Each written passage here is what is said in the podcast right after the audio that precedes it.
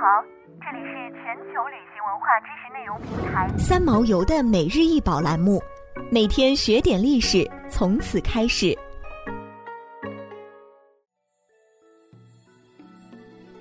云纹铜镜，通高二十八点八厘米，长一百零三厘米，宽四十六厘米。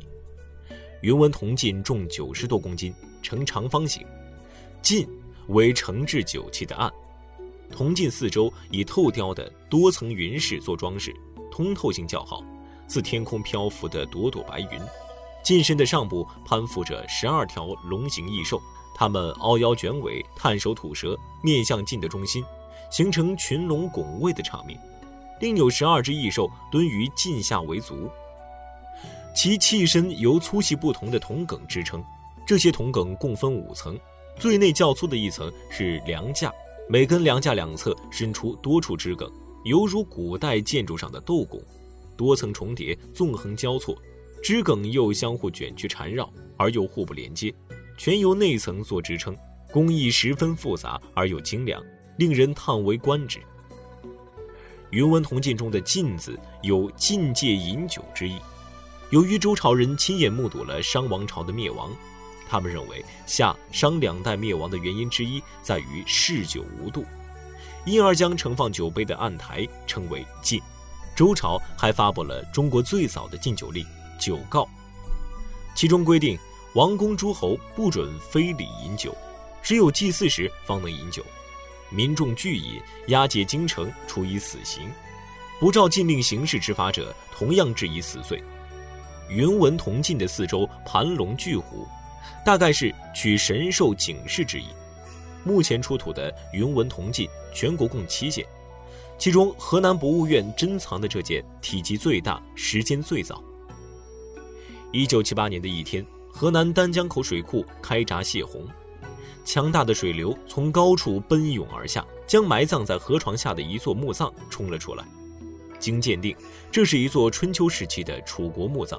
墓主人是楚国令尹王子武，王子武又叫子庚，是敢于问鼎中原的楚庄王的儿子。当时任楚国的令尹，令尹相当于宰相。该墓在汉代已遭盗掘，随着考古人员的不断挖掘，出土了六千多件宝贵文物。但谁能想到，如此精美复杂的铜镜，当初发现时只是一个光板图案和根根铜梗呢？整个案子列为六七块，一边还塌陷了大半。随后，云纹铜镜被两个麻袋装运到修复室。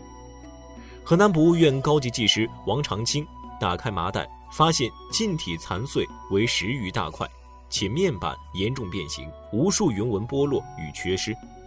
十二个龙形副兽和十二个座兽不仅全部脱离镜体，且大部分残缺不全。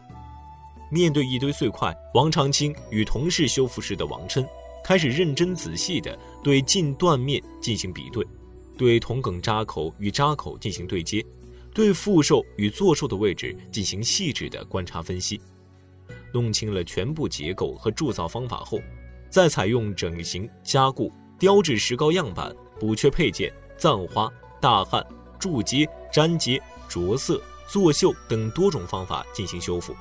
前后历时近三年，才将云纹铜镜修复完成。云纹铜镜整体用失蜡法熔磨工艺出就，文献所见，中国最早用失蜡法工艺的时间在唐代初年。据《唐会要》记载，高祖武德年间铸造《开元通宝》，用的就是失蜡法。